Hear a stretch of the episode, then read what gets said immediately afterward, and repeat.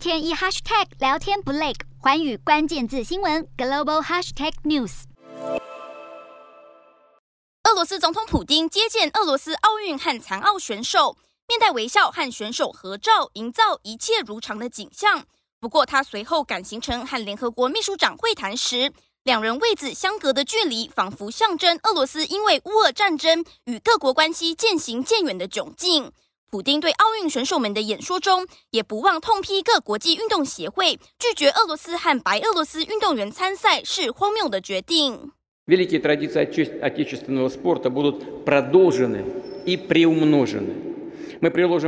然看似行程满档，但普丁生病的谣言依旧甚嚣尘上。普丁二十四号参加东正教复活节弥撒的影片日前曝光。影片中，他不断咬嘴唇，双眼飘忽无神，引发外界揣测他的健康状况。甚至有乌克兰和俄罗斯反对派媒体拿出普丁去年参加弥撒的画面比对，指出普丁在两段影片中，不论发型、表情、手上的蜡烛，还有后方的背景都一模一样，质疑今年的影片只是拿去年的画面移花接木。上周，普丁和俄罗斯国防部长肖伊古会面，转播画面显示，普丁脸部、脖子浮肿。略为驼背，右手紧抓桌子，似乎坐立难安，神态相当怪异。先前传闻心脏病发作的萧一谷则是口齿不清，紧盯着小抄念出报告内容。两人的健康状况成为外界关注的焦点。